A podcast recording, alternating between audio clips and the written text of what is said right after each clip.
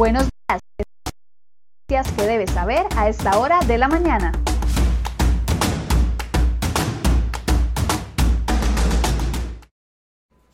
Martes 9 de febrero, muy buenos días, gracias por acompañarnos en Cere Hoy Noticias. A continuación le hacemos un resumen de las noticias más importantes que hemos preparado para ustedes el día de hoy en la portada de cerehoy.com.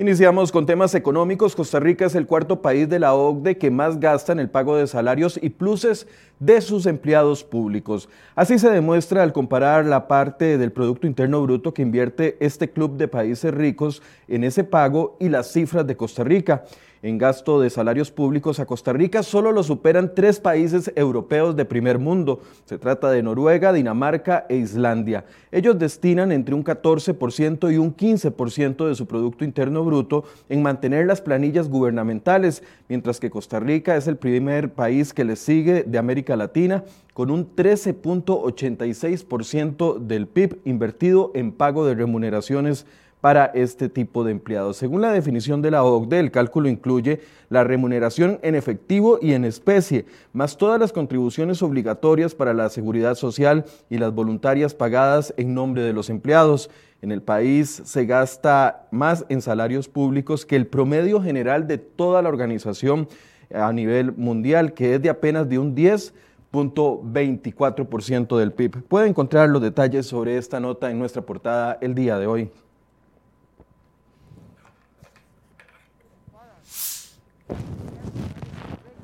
Y pese al enorme gasto en salarios públicos que hace el país, la ley que pretende ordenar el empleo público sigue sumando enemigos. Este lunes se pronunciaron en contra los empleados de la Universidad de Costa Rica, sindicatos y hasta una parte de los empresarios un grupo de especialistas de la Universidad de Costa Rica lanzó fuertes, críticas contra la ley de empleo público porque aseguran que carece de sustento técnico y porque según ellos va en contra de la autonomía de algunas instituciones públicas, incluida la de esta universidad. También señalan que si se cambian los salarios de los empleados públicos se podría afectar el consumo y la demanda a nivel interno en el país. También la UCAEP y diversos grupos gremiales se unieron para quejarse por esta ley ante la fracción del Partido Liberación Nacional. Manifestaron que, que sus preocupaciones giran alrededor de los tres ejes principales del texto. El salario global para los empleados públicos, la rectoría del empleo público a cargo de la dirección de servicio civil y del mecanismo que usarán para frenar los abusos en las convenciones colectivas. Por su parte, el Movimiento Rescate Nacional también anunció que llevarán su molestia contra esta ley a las calles de nuevo a partir del próximo lunes. Pero estas presiones parecieran no mover al gobierno que rechazó una vez más ayer lunes retirar la agenda de las sesiones extraordinarias de la Asamblea Legislativa que incluyen los proyectos necesarios para alcanzar el acuerdo con el FMI. Así lo dejaron en claro la ministra de la Presidencia, Yanina Dinarte, y el ministro de Hacienda, Elian Villegas, tras dos reuniones sostenidas con las fracciones legislativas de Restauración Nacional y de la Unidad Social Cristiana. Dinarte dijo que detener esta agenda enviaría una mala señal a los mercados y que afectaría el avance del acuerdo mismo. Según los jerarcas, están dispuestos a escuchar a todos los distintos sectores, eso sí, sin detener el avance de los proyectos de ley. Hoy en el programa Enfoque seguiremos analizando el proyecto de ley de renta global dual y cómo golpearía los impuestos de los asalariados. Así que los invitamos a que se conecten con nosotros a partir de las 8 de la mañana.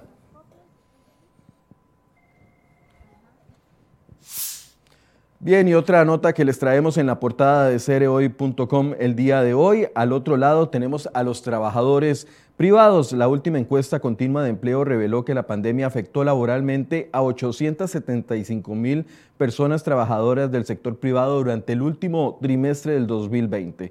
Según el INEC, la población ocupada en este momento del año pasada, de ese momento del año, ascendía al 20.1% entre asalariados e independientes Un 10% de ese total de los asalariados sufría todavía en octubre y en, diciembre la disminución del ingreso o de su salario, reducción de jornadas laborales, suspensión de contratos laborales, entre otras razones ligadas por el impacto de la emergencia sanitaria. Por su parte, en el grupo de trabajadores independientes, un 9.4% sufrió el cierre total de sus negocios, tuvo que operar con restricciones o tuvo que cerrar temporalmente. La población desempleada reportó el INEC es de un 99% que fue afectada por la pandemia con el cese de su actividad, negocio o la suspensión de despido. Puede leer los detalles en nuestra portada.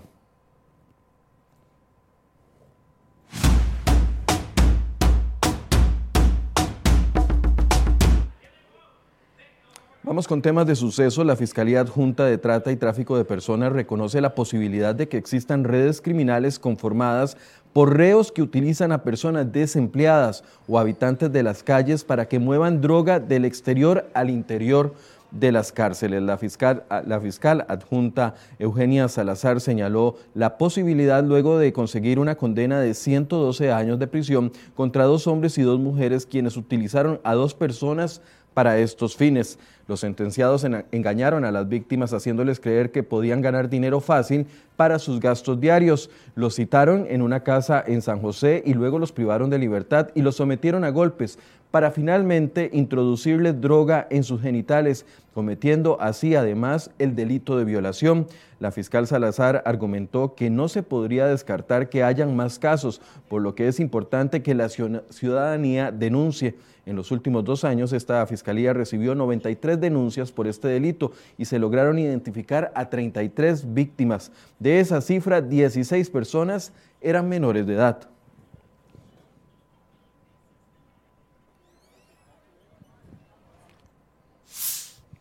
Vamos con algunos sucesos de las últimas horas. Eh, dejaron a un hombre fallecido y a cuatro personas eh, heridas en diferentes hechos violentos. El fallecido fue un hombre que conducía un vehículo la noche del lunes en Liberia, Guanacaste, y repentinamente le cayó un árbol producto de los fuertes vientos. Fue declarado sin vida en el lugar. Además, en Sardinal de Carrillo, dos mujeres resultaron gravemente heridas tras ser atacadas con un arma blanca en el abdomen y la espalda. Fueron trasladadas en condición crítica al centro médico de la localidad. Finalmente, dos hombres resultaron heridos tras ser agredidos con un tubo y con un arma de fuego la noche de este lunes en Heredia y también en San Sebastián. Las identidades de los heridos no se conocen en este momento y todos los casos están siendo investigados por el OIJ. Además, en imágenes que tenemos ahí en pantalla, este es el momento en que las autoridades rescatan a un grupo de nueve vacacionistas. Este lunes, el Servicio Nacional de Guardacostas hizo el rescate tras naufragar desde el domingo por los fuertes vientos que hundieron la embarcación donde se trasladaban estos nueve turistas. Las nueve personas nadaron hasta la isla Cabeza de Mono en Guanacaste tras el accidente y presentaban algunos raspones y una fractura en un dedo. Y finalmente, tras el decomiso de decenas de toneladas de droga, el Ministerio de Hacienda ordenó que ahora se van a escanear todos los contenedores de piña y sus derivados antes de salir del país. Según la institución, estos contenedores son los que, los que representan el mayor riesgo para la contaminación con drogas. La reacción se da luego de que el pasado 4 de febrero se diera a conocer que la Policía de Control de Drogas decomisó dos toneladas de cocaína ocultas en un contenedor de piña que iba hacia Europa.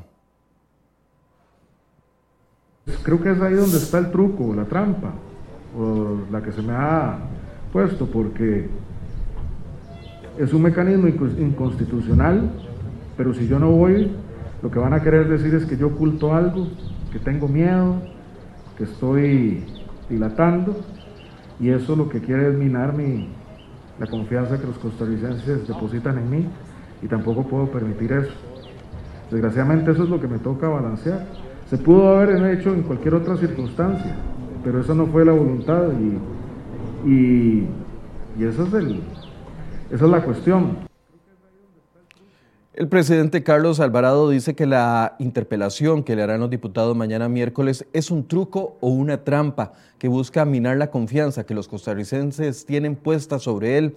Según el mandatario, es inconstitucional que los legisladores lo llamen a dar cuentas en el plenario legislativo, pero dice que irá de todos modos porque si no lo hace pensarán que oculta algo y, y así dañarían todavía más lo que los costarricenses piensan sobre su labor pese a asegurar de que el acto es inconstitucional, descartó ir a la sala cuarta, que es el único órgano que podría confirmar lo que el presidente dice.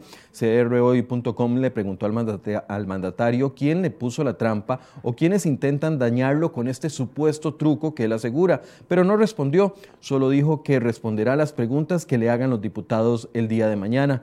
Se pudo haber hecho en cualquier otra circunstancia, dijo Alvarado todavía con disgusto por tener que ir a la Asamblea Legislativa a dar cuentas en la comisión que lo investiga por el caso de la UPAT. Además, en este mismo acto, que fue la inauguración del curso electivo 2021, se refirió al secretismo que el gobierno ha puesto alrededor de la firma de la Convención Colectiva de Recope y dijo que espera que se reduzcan los costos y se eliminen las cláusulas abusivas.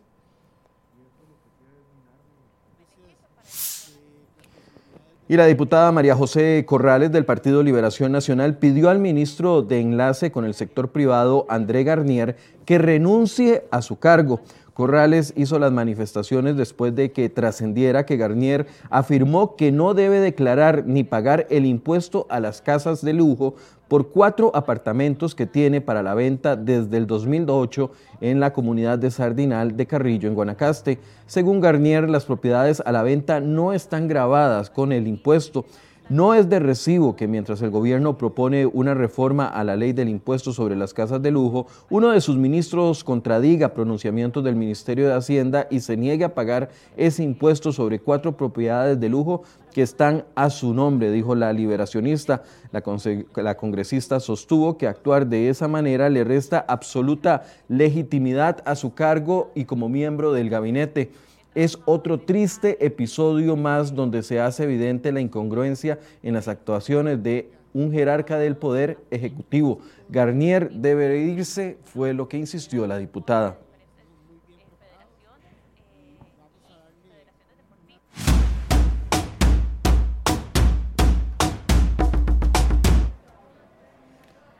Vamos a temas económicos de nuevo. El impuesto a los premios de la lotería que impulsa el gobierno despierta más dudas entre diputados de oposición. La iniciativa ya fue asignada a la Comisión de Asuntos Jurídicos del Congreso y de, inmediato fue enviada a consulta a varias instituciones públicas. Así lo confirmó la presidenta de ese órgano legislativo, Franji Nicolás, del Partido Liberación Nacional. El Poder Ejecutivo pretende grabar con un impuesto del 25% a los premios de lotería mayores a 225 mil colones. El objetivo es recaudar 41 mil 800 millones al año que equivalen al 0.12 del Producto Interno Bruto. Sin embargo, algunos critican que esto podría afectar las ventas de la lotería de la Junta de Protección Social y fomentar también la lotería clandestina. Y en otro tema económico, si usted tiene un crédito ligado a la tasa de referencia LIBOR, tenga en cuenta que desaparecerá este año y los bancos locales tendrán que utilizar una nueva tasa para calcular los intereses que le cobra a sus clientes. Según el Banco Central, cerca del 20% del saldo de las operaciones crediticias totales y un 55% del saldo de las operaciones crediticias en moneda extranjera están vinculadas a esta tasa de interés. CONACIF le dará libertad a los bancos costarricenses para que durante el transcurso del año cada uno pueda elegir la nueva tasa que utilizarán de referencia. Este cambio podría implicar variaciones en algunas de las cuotas que se pagan por los préstamos.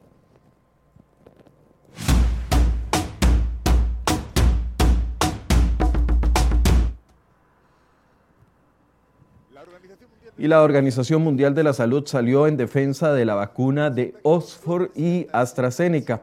según aseguran que no se debe descartar y que es importante en la batalla contra la pandemia a nivel mundial. Esto tras las duras críticas y dudas que han aumentado en los últimos días respecto a la efectividad de dicha vacuna. Sudáfrica suspendió el fin de semana una campaña de vacunación para un millón de personas tras sugerirse que la vacuna de AstraZeneca no sería efectiva contra la variante del COVID-19 que circula en ese país. Otros países también han limitado la vacunación a pacientes menores de 60 o de 55 años por suponer riesgos contra los adultos mayores.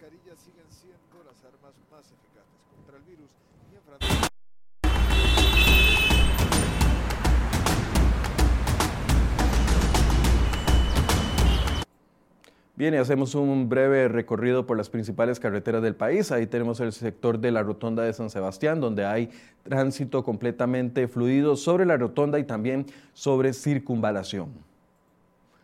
El sector de Atillo 8, la vía que va de Pavas a la Uruca, completamente fluida en la dirección contraria. La otra presenta algún tipo de tráfico, pero no nada de qué preocuparse a esta hora de la mañana. Y tenemos ahí la carretera Ruta 1, General Cañas, por el boliche de Cariari, donde está el tránsito completamente fluido en ambas vías.